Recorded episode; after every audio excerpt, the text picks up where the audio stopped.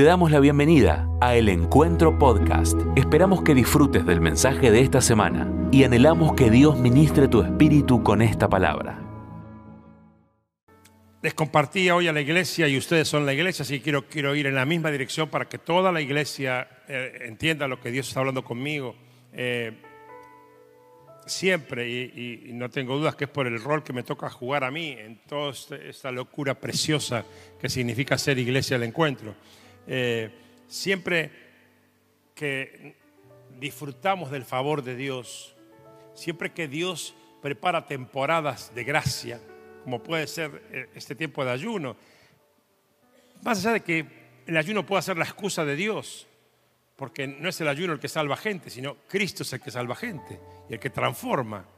Pero cada vez que tenemos un mover de Dios de, de manera especial o particular, sea cual fuere, y, quiero decir que el que, no, el que no fue parte de esto no se sienta afuera, porque Dios afecta a las personas que están en medio de un mover del Espíritu Santo, como lo que está pasando en nuestra iglesia. Pero siempre que hemos vivido estas, estas etapas de gracia especial, siempre mi pregunta es la misma, ¿no? ¿Y mañana qué? Y, y, el día después, y mi carga es esa, y mi oración es esa. Mientras algunos están ya en la celebración del cierre de algo, como pasó hoy o como pasó hoy a la tarde en misión, yo siempre estoy, toda esta semana estaba con la carga, Señor, el día después y mañana. ¿Qué, qué querés que pase con, con la iglesia? Porque he aprendido eh, de manera muy contundente, eh, y lo digo con mucha seguridad y autoridad, por experiencia, no por jerarquía, por experiencia, que cada vez que Dios te da algo es con un propósito específico, hay que descubrirlo, no es porque sí, hay algo, una asignación, un para qué, un, algo, algo específico que Dios quiere que yo descubra. Y por eso me imparte, por eso me unge, por eso me visita, por eso derrama su gracia, para que yo pueda descubrir eso y ir a una nueva dimensión, a un nuevo nivel en, la, en los planes de Dios para mi vida. Y ese es el anhelo mío como pastor de esta iglesia, que vos puedas descubrir, porque si no nos quedamos que, ah, yo ayuné, vos cuántos días, yo cuántos días, vos qué hiciste, vos qué no hiciste. Ah, esto para los, ¿Quién estuvo a la mañana? Bueno, cuéntenle después a las demás porque le hago el chiste a ella. Eh, pero, pero si no nos quedamos con eso, ¿no? Ah, yo soy más, yo hice 21. ¿Vos cuánto 20? Ah, ¿Vos 8? ¿8 nada más? Un día me, no aguanté más y comí una galletita. Pecador. No, no, no, no es eso, no es eso. O bueno, yo hice, uno, uno me dijo, yo hice ayuno de Netflix, pero un día caí. Se vio un capitulito de algo, seguramente. Yo no, no, no, le pregunté los detalles, ¿no? Pero si no nos quedamos con eso, y, y eso se, se, fum, se, fuman minutos. Eh, como decía la otra vez cuando hablé de la última oportunidad, que, construimos las cosas de Dios y el diablo te, te voltea en 10 minutos. Entonces, el descubrir el para qué de las cosas de Dios sobre todo de las cosas especiales, sobrenaturales, de las visitaciones, es lo que hace la diferencia. Cuando yo descubro el para qué y lo aplico, mi vida es edificada, yo crezco espiritualmente, yo maduro espiritualmente y además logro algo que es el anhelo de Dios a través mío, que es afectar personas, afectar ámbitos. Yo el, viernes aquí en Testigo de Poder hablé de afectar lugares, ámbitos donde uno está durante la semana, eh, en, en el trabajo, en la facultad, en el colegio, en el barrio, donde sea, en el comercio. Entonces, lo que anhelo en mi corazón eh, es que esta tarde vos puedas entender el para qué Dios te metió en este tiempo, en este lugar, en este ministerio, y puedas descubrirlo y puedas tomar la decisión de caminar en esa dirección. Entonces la pregunta que, que me hago es, ¿Cómo será entonces la plenitud de una consagración que Dios espera para mí?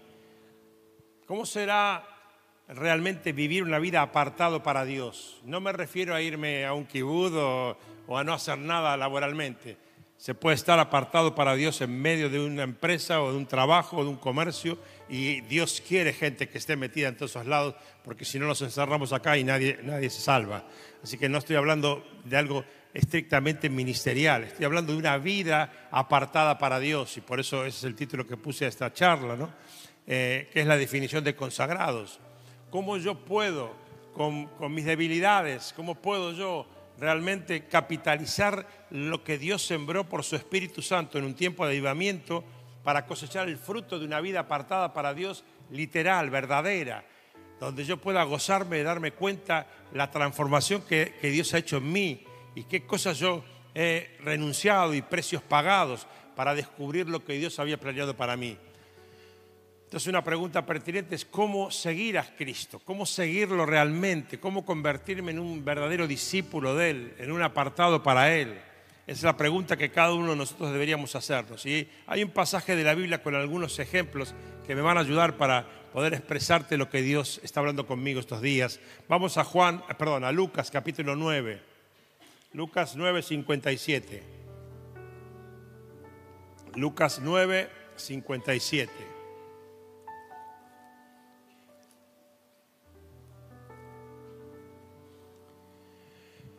Iban por el camino cuando alguien le dijo, te seguiré a donde quiera que vayas. Las zorras tienen madrigueras y las aves tienen nidos, le respondió Jesús, pero el Hijo del Hombre no tiene, el Hijo del Hombre no tiene dónde recostar la cabeza. Al otro le dijo, sígueme. Señor, le contestó, primero déjame ir a enterrar a mi padre. Deja que los muertos entierren a sus propios muertos, pero tú ve y proclama el reino de Dios le replicó Jesús. Otro afirmó, te seguiré, Señor, te seguiré, Señor, pero primero déjame despedirme de mi familia. Jesús le respondió, nadie que mire atrás después de poner la mano en el arado es apto para el reino de Dios. Hasta aquí. Y comentaba que Jesucristo no andaba haciendo turismo en esa época, sus viajes eran viajes desafiantes, viajes llenos de de pruebas, de peligros. Él era alguien que estaba incomodando al poder de turno. Eh, así que viajar con él, acompañarlo a él, era meterse en situaciones riesgosas, peligrosas, eh, y que, exigían como nunca que aquellos que quisieran seguir a, Jesús se llenaran de, valentía ¿no? Eh, y, de, decisiones firmes para, para afrontar semejante desafío. Jesús había dicho, por ejemplo, si alguno quiere venir en pos de mí, niéguese a sí mismo, tome su cruz cada día y sígame. Era una propuesta dura, difícil, no era para cualquiera, había que tener noción de lo que significaba contestar que sí a esa propuesta. En una de las versiones de la Biblia de este mismo pasaje eh, empieza diciendo, y aconteció que yendo ellos, ¿quiénes iban yendo? Jesús, sus discípulos y también mucha gente que lo seguía, tal vez por, por la fama de Jesús, tal vez por alguna necesidad, tal, vez por algún interés personal, pero ese grupo de personas que lo seguía, en ese grupo, perdón, iban mezclados, gente que ya habían tomado decisiones de por vida por Jesús y gente que estaba ahí siguiéndolo.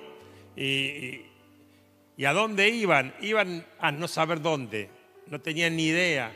Eh, si tomaban las palabras de Jesús, e iban a, situaciones de peligro y hasta de muerte, porque Jesús había dado mensajes que no terminaban de entender, pero que eran complicados, como este cuando dice, cuando se cumplió el tiempo en que había de ser recibido arriba, él afirmó su rostro para ir a Jerusalén, donde él declaró que era necesario padecer muchas cosas iba a ser desechado por los ancianos y de los principales sacerdotes, lo iban a rechazar los escribas y finalmente lo iban a matar. Así que seguir a ese líder era muy complicado y había que pensarlo bien antes de tomar la decisión. Y yo, mirando la escena, creo que Jesús quería dar un, un modelo, un ejemplo, y quería como diferenciar lo que significa estar con Jesús a dar la vida por Jesús. Hoy lo trasladaría acá y diría lo que significa estar en una iglesia y vivir la vida para Cristo. Y los seguidores de Jesús eh, a veces lo siguen por un tiempo determinado de la necesidad, pero los discípulos lo seguimos de por vida. Le pertenecemos a Él, y esa es la diferencia. Y en uno de esos momentos difíciles del camino, de golpe, dice la palabra, no, no hay ningún, nada anterior, uno de ellos le dice, Señor, te seguiré a donde quiera que fueres. O sea que este hombre sobre la marcha del camino tomó una decisión contundente, rápida, terminante y se la comunicó al maestro. Y yo pensaba cuántas veces nos pasa a nosotros, ¿no? Que le decimos a Dios cosas que vamos a hacer y después no las hacemos, ¿no? O decisiones que hemos tomado aquí en este altar y después no las hemos llevado a la práctica o han durado poco tiempo, ¿no? Y Jesús estaba dando una enseñanza con esto, ¿no? Este hombre tenía conciencia de lo que significaba lo que estaba diciendo. Me pregunto, ¿no? Él había entendido la dimensión de las condiciones que Jesús había puesto para quienes decidieran apartarse definitivamente para Él. Si era así, su decisión, además de rápida, era muy arriesgada, porque no estaba entendiendo los costos de la decisión. Seguir a Jesús no significaba simplemente una adhesión emocional. Hoy aplica igual esto que estoy diciendo, ¿no? No, no significaba una decisión cómoda. Hoy comentaba, yo entiendo esa frase y no quiero que nadie se sienta incómodo, pero cada vez que me dicen elegí esta iglesia porque acá me siento cómodo, a mí no es una frase que me ponga feliz, no me agranda, porque no estoy buscando agrandarme en lo humano. A mí me gusta cuando alguien dice, en esta iglesia se la pasan incomodándome, en el buen sentido, porque no paran, porque están siempre buscando más de Dios, desafiándose a más de Dios, no se conforman con nada. Cuando alguien me comparte eso a mí, ahí sí que se me hincha el, pecho, ¿no? Eh, o cuando dicen, esta semana me lo volvieron a decir, es impresionante la cultura de la honra que hay en esta iglesia, ¿no?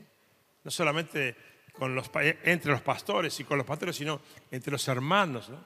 Todas esas cosas, porque todas esas cosas son de Dios. La comodidad es del hombre, ¿no? Y encima tenemos sillas muy cómodas nosotros. Digamos, se pone todos banquetas feas de plástico, ¿no?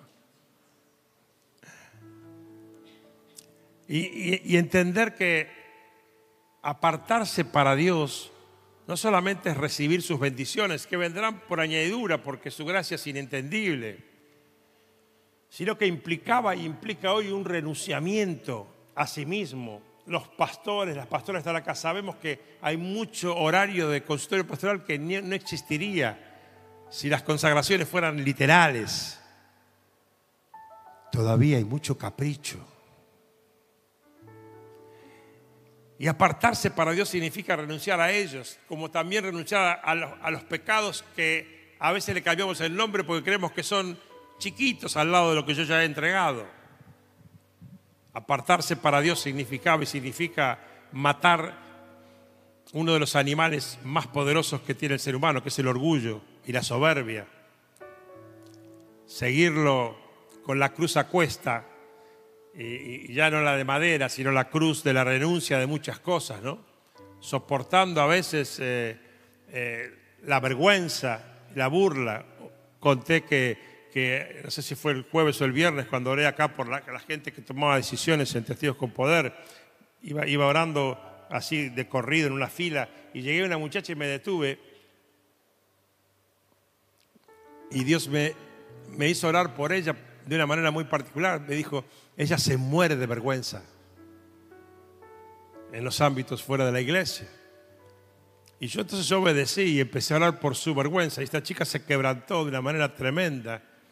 Y, yo oré para impartir en ella un empoderamiento para que no tenga más vergüenza y, no se preocupe por la burla, porque yo sé de qué se trata eso. Yo hoy, hoy el diablo no pierde tiempo con que alguien me haga burla a mí, porque es un chiste, pero, pero cuando me entregué a Cristo, que venía de, una iglesia tradicionalmente de otra religión, eh, me afectaban mucho las burlas. Me sentía avergonzado cada vez que estaba fuera del ámbito de la iglesia mostrando mi fe. Y yo sé que eso no es nada agradable. Así que yo oré por esa chica como si me hubiera dado uno de esos pecadotes que a uno lo impactan. Para mí ese era tremendo para ella. Y yo haré lo que Dios haya librado y espero que mañana cuando vaya al colegio, a la facultad, me dijo que estudiaba, yo anhelo que entre con una trompa ahí, sin importarle la burla y la gloria de Dios llene ese lugar. Y, y hasta quizás hoy tendríamos que decir, como en aquella época, que hoy también apartarse para Cristo implica persecución.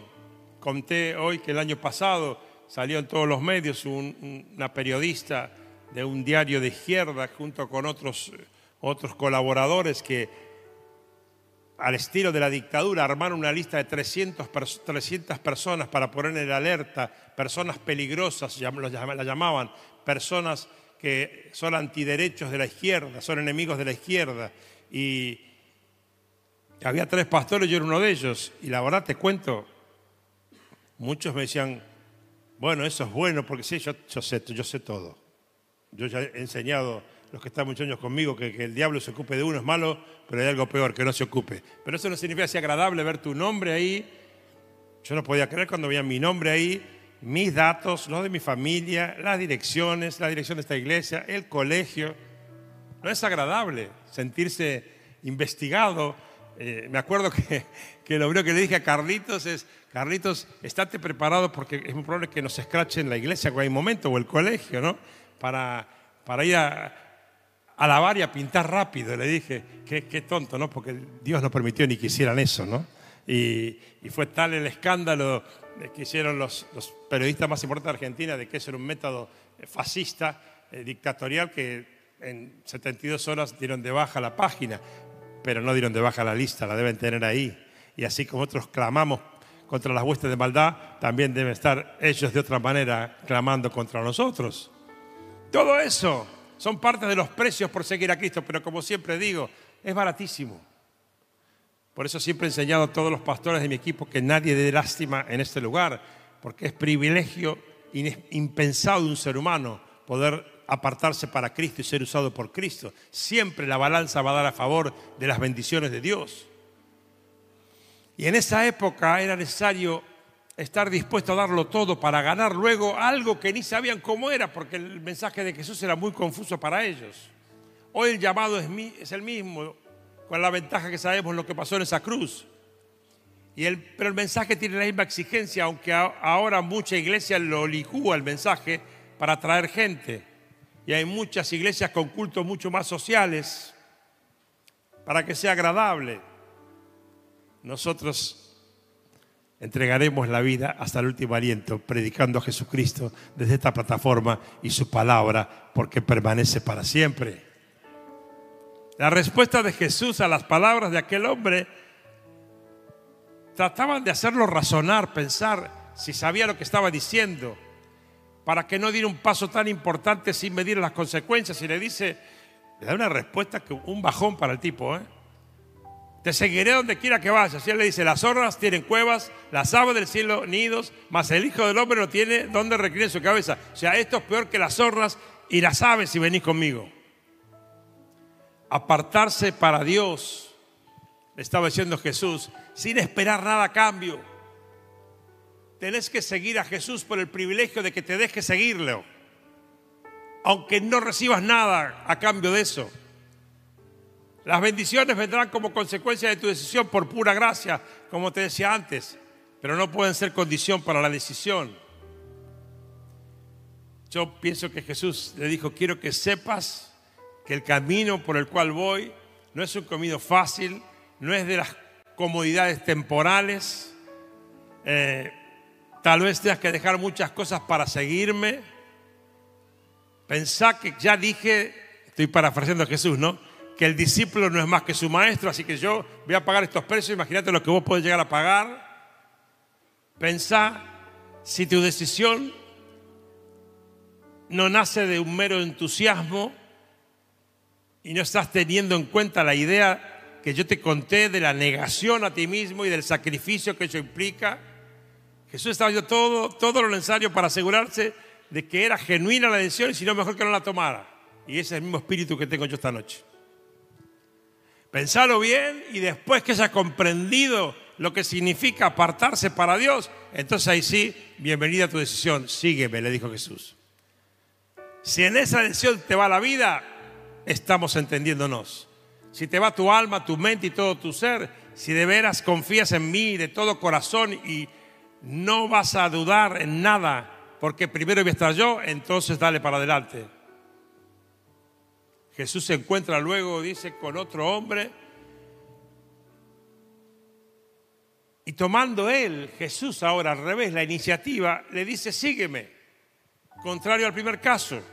Mientras que al anterior parece más bien detenerlo, a este lo incita a tomar la decisión. Y vemos que Jesús nunca forzó a nadie para seguirlo. El ejemplo anterior es una muestra muy clara de eso, eh, de que Dios espera que en el libre albedrío cada uno tome decisiones. Yo estoy hablando en esa dirección también ya hace un año con los pastores y líderes sobre el servicio, que digo, tranquilo, si alguien no quiere servir, que siga sentado disfrutando de las sillas confortables, no hay problema. Pero yo quiero gente en el servicio que, que disfrute de servir, que no salga de, del asombro de la gratitud, que Dios lo deje servir en la iglesia, en el colegio igual.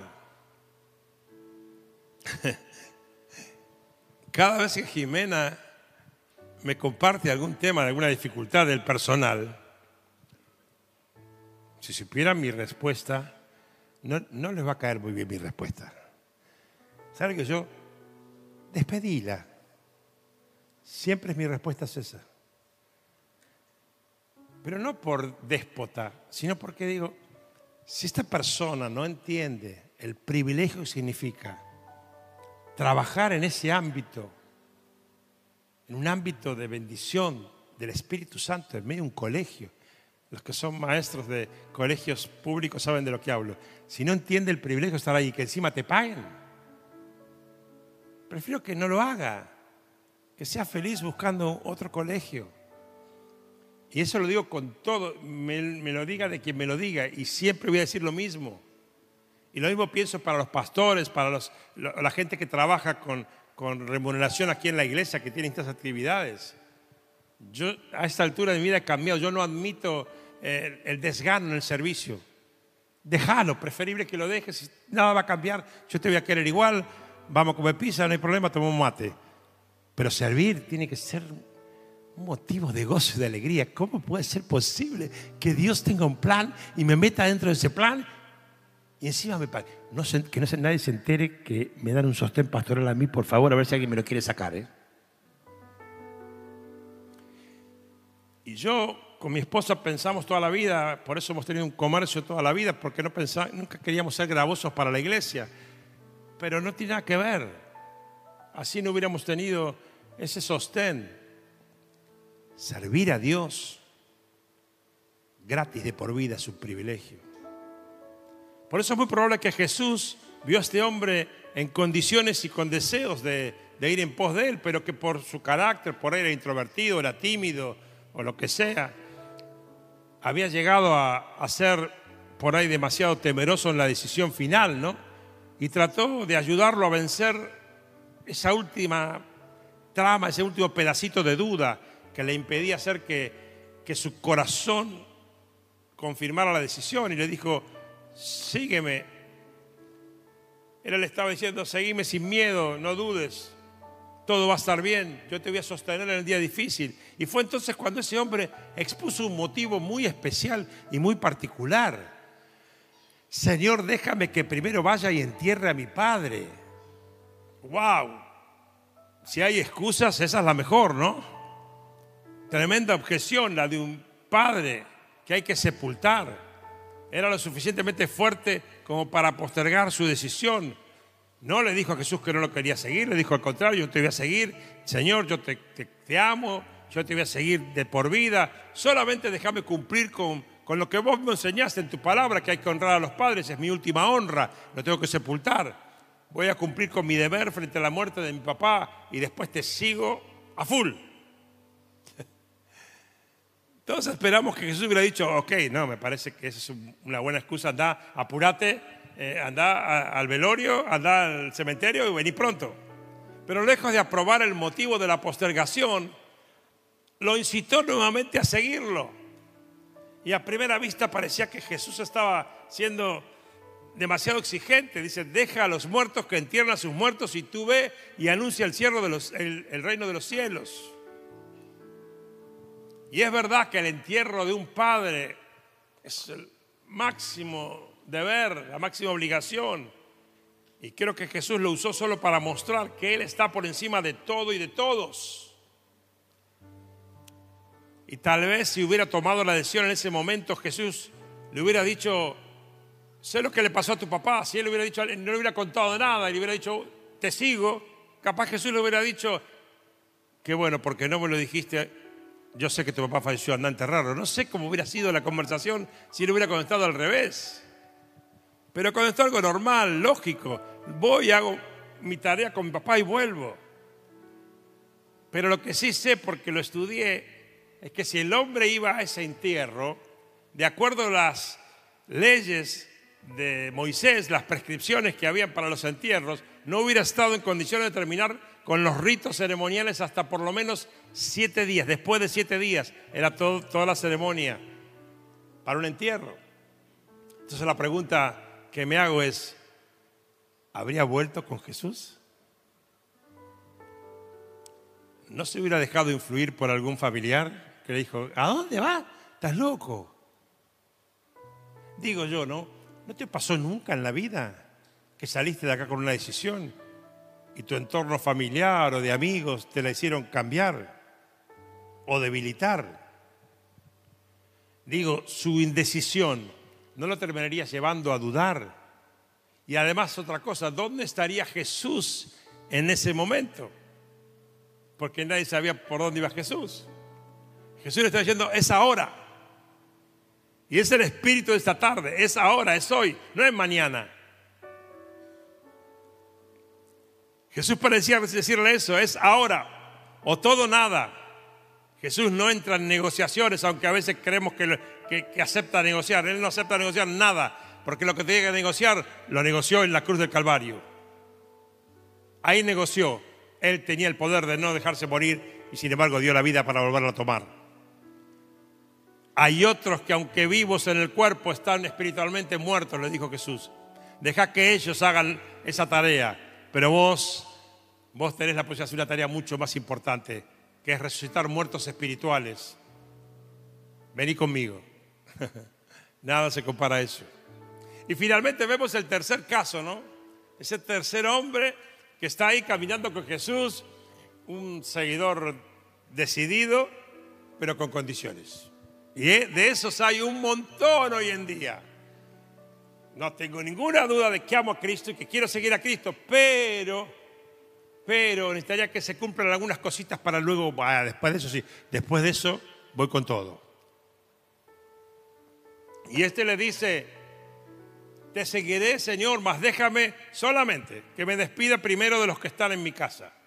Y este hombre, como el primero, toma la impronta de resolver seguir a Jesús se lo comunica, le comunica que está dispuesto a hacerlo pero lo mismo que el segundo, poniendo una condición previa, mucho más liviana que, la del otro, ¿no? Te seguiré, pero déjame que primero vaya y me despida de mi familia. Y Jesús, al revés que al primero, no lo detiene, pero tampoco lo empuja como al segundo, porque no es una indecisión en realidad lo que manifiesta, es una condición. Lo invita a terminar con esa dualidad, ese dualismo, que lo lleva por un lado a desear seguir a Dios con toda su vida y todo su corazón, dejándolo todo, y por el otro permanecer apegado a cuestiones del ayer, a cuestiones que hasta ese entonces llenaban su vida. Y eso pasa hoy mucho en día, mucho de eso. Yo quiero todo lo de Jesús, pero me cuesta soltar algunas cosas y el todo no puede entrar cuando queda algo. Jesús le dijo, ninguno puede hacer las dos cosas. Ninguno que pone las manos en el arado para mirar para adelante, para arar la tierra, para sembrarlo de Dios, puede mirar para atrás porque va a fracasar. No es apto para el reino de Dios. Debe hacerlo o no hacerlo. Es a todo o nada. Dios no negocia el llamado. Hoy contaba que en, cantidades de, conferencias y congresos que he participado de líderes y pastores, el principal problema que he visto es la inseguridad que hay a veces en el liderazgo. Y la inseguridad del liderazgo siempre está basada en lo mismo, en el llamado. Hay mucha gente llamada y hay mucha gente que trabaja en el ministerio. Y el que trabaja en el ministerio no soporta las pruebas. La pandemia hizo una limpieza tremenda con esto, por ejemplo. Pero los que son llamados por Dios, sin importar que tengan un cargo o no tengan ningún cargo, uno puede oler a Dios en esas personas que tienen un llamado a seguirlo y han dejado todo y han renunciado a todo, aunque uno ni se entere qué fue lo que dejaron y renunciaron, pero uno percibe la fragancia del consagrado, de la consagrada. Nada de términos medios. Es necesario decidirse real y definitivamente por una cosa o por la otra, por Cristo o por el mundo, por la luz o por las tinieblas, por creer o por no creer, por vivir una vida en plenitud o por vivir una vida religiosa por vivir una vida eclesiástica o una vida de llenura del Espíritu Santo. Tal vez entre sentimientos nobles pero absorbentes y el amor de Dios que me lleva a un servicio incondicional, sin negociación. Voy a terminar acá. Quiero pedir a los chicos que suban, por favor. Y dejo mis notas porque Prefiero dar lugar a un llamado del Espíritu. Vuelvo al principio. Todo lo que Dios te permite vivir en Él tiene propósito. Es parte de un plan. Él lo tiene planeado, trazado. Yo le decía a ese hombre que estamos negociando la compra del, del predio, le decía, en la agenda de Dios estaba este día. Yo no sabía quién eras, vos tampoco sabías quién era yo pero la gente de Dios estaba este día. En la agenda de Dios estaba este día para vos, iglesia. Estaba este día. Hoy hablábamos con Mariano al mediodía en casa. Él sabe que yo cambié el mensaje hace 72 horas que tenía preparado para predicar, porque lo que sentí del Espíritu es esto. ¿Qué, va a pasar el día después? a la hora de la prueba, a la hora de la crisis, a la hora del ataque del diablo, no le cantes cantitos porque no funciona. Pero las vidas rendidas a Dios tienen la gran ventaja de cuando el diablo viene a pegar, se encuentra con el dueño y no puede tocarte. Y entonces es verdad, es literalmente verdad que ningún arma forjada contra ti prosperará que caerá en un lado mil, otro lado diez mil, pero a ti nada, nada te tocará. Jesús nos ha llamado a servirle para que lo sigamos con todo nuestro ser, espíritu, cuerpo y alma, sin condiciones, para utilizarnos para establecer su reino aquí en la tierra.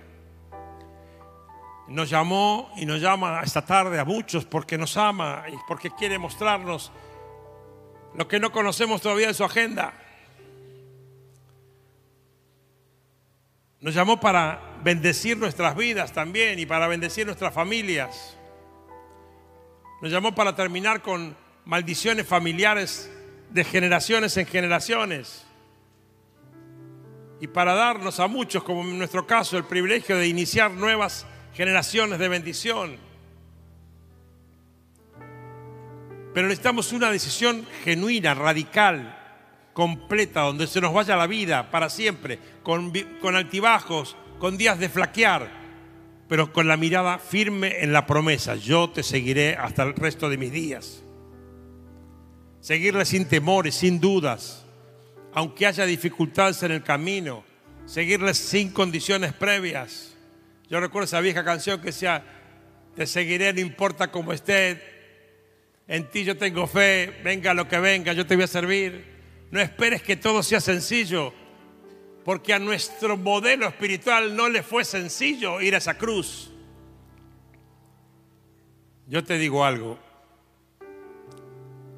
Hoy va a haber un enojo importante en el infierno. Pero va a haber fiesta en el cielo. Hoy va a haber retos a muchos demonios por no haber hecho bien el trabajo, pero va a haber felicitaciones a muchos ángeles. Él prefiere, el diablo prefiere que seas un cristiano intrascendente, mediocre. Es más, si no te puede apartar de Cristo, que te quedes sentado acá un par de horas por domingo, no le, no le influye mucho, no le complica la vida. Pero que te apartes para Dios es una seria complicación. Porque Él planeó maldecir tu vida, tu familia. Pero hay una promesa de Dios para su pueblo. Hay una promesa de Dios para el pueblo de, Israel que lo podemos tomar para nosotros hoy, aquí, en ese lugar. Pónemelo, por favor, Sofonías 3:17. ¿Lo podemos leer juntos? Vamos, uno, dos, tres. Jehová está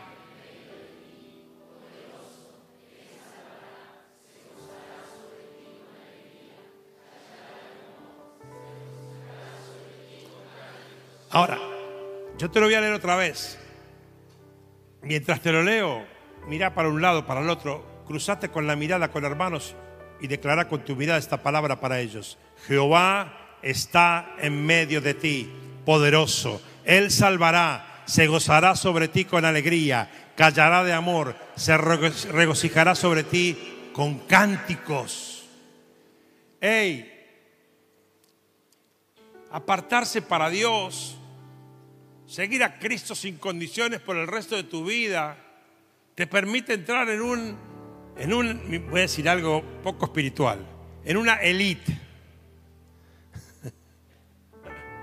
Y, uso esta palabra que no suena espiritual a propósito, porque no es una elite como la del mundo, es la elite de los que podemos lograr este imposible, que Él se goce sobre ti con alegría, que calle de amor y que te cante.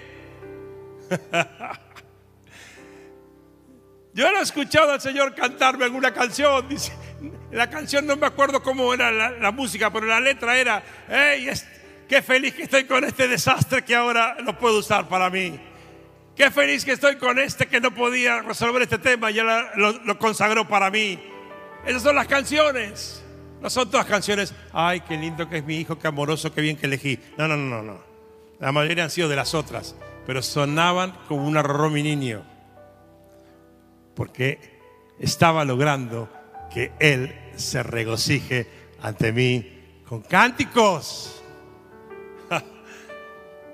¿Qué me podés ofrecer que se iguale a eso? No existe nada en este mundo. Hay un anhelo en mi corazón. Mucho hemos hablado, y para bien, de esta generación no, solamente de edad, sino espiritual, de, este, que está viviendo este tiempo, estos tiempos finales, y lo que Dios nos está permitiendo vivir. Yo sueño que esa generación sea una, una generación efectiva, de servidores, de apartados para Dios sin condiciones. Y estoy feliz porque veo que muchos lo están entendiendo y van en esa dirección. Pero sé y anhelo que se alcance a muchos más y no quiero que nadie se lo pierda, gente apasionada por el solo hecho, el privilegio de decir, yo renuncié a todo y dejé todo por seguir a Cristo. Y, cuando el diablo viene y dice, ah, pero vas a pagar este precio, pero por supuesto que sí, porque nada se compara con robarle una sonrisa a Él y algún cántico de vez en cuando. Gente apasionada por el privilegio de ser un discípulo más que por recibir algún beneficio de discípulos. Yo quiero hacer un llamado esta noche a apartarse para Dios. Me impactó esta mañana, salí muy impactado de lo que pasó acá, pero les cuento algo. Me impactaron los, los mensajes que recibí después en el teléfono, de gente que me compartía sus oraciones de apartarse en las casas, algunos que están hasta de viaje. Y yo digo, wow, alguien puso, el Espíritu Santo llegó a tanta, de vacaciones esa persona, llegó a estos kilómetros de distancia para quebrantar mi vida y para llevarme a tomar una decisión para siempre. Yo decía, wow. Solamente lo puede hacer Dios, solamente lo puede hacer el Espíritu Santo. Pero vos tenés el privilegio de estar acá ahora, físicamente. Cerra tus ojos ahí, por favor. No quiero que te distraigas. No sé cuál de los tres casos sos o sos un cuarto caso que no está aquí en la Biblia. Sos el que está desesperado, desesperado por decir, te seguiré donde quiera que vayas. Dios te dice, hey, pensalo un poquito más. Esta semana como que un matrimonio para invitarlo a, servir en la iglesia. Y cuando terminé le dije, tómese, aunque sea dos o tres días, oren y denme una respuesta. Y dije, no, no, no, no necesitamos nada, ya, ya. Y yo le dije, ok, bárbaro. El domingo espero la respuesta. Me hice el sordo. Pero no era por mí, era por ellos. Y hoy, hoy se acercó él a mí y me dijo, vamos, con todo. Y hoy por ahí Jesús te dice lo mismo. No te apresures, pero si la decisión es una acción de vida, donde te va la vida, donde decir yo pago cualquier precio, pero yo hoy, hoy voy a marcar este día en mi calendario espiritual, el 28 de mayo del 2023. Yo conocí a Jesús hace 10 años, 20, 30 o una hora, no sé, es lo mismo. Pero el 28 de mayo del 23 yo me aparté para Dios y lo hice para toda la vida y Él encima me lo regaló por toda la eternidad. Y si, si ese, ese es tu día y esa es tu decisión, no esperes que haga un llamado emotivo o emocional. Solo te digo, si sos vos, ahora mismo ponete de pie en el nombre de Jesús. Muchas gracias por escuchar este mensaje. Es nuestra oración que el Espíritu obre en tu vida a través de esta palabra y pueda ser un canal de bendición con otros. Te invitamos a suscribirte y compartir estos mensajes. Para más información, visita nuestra web www.iglesiaelencuentro.org.ar.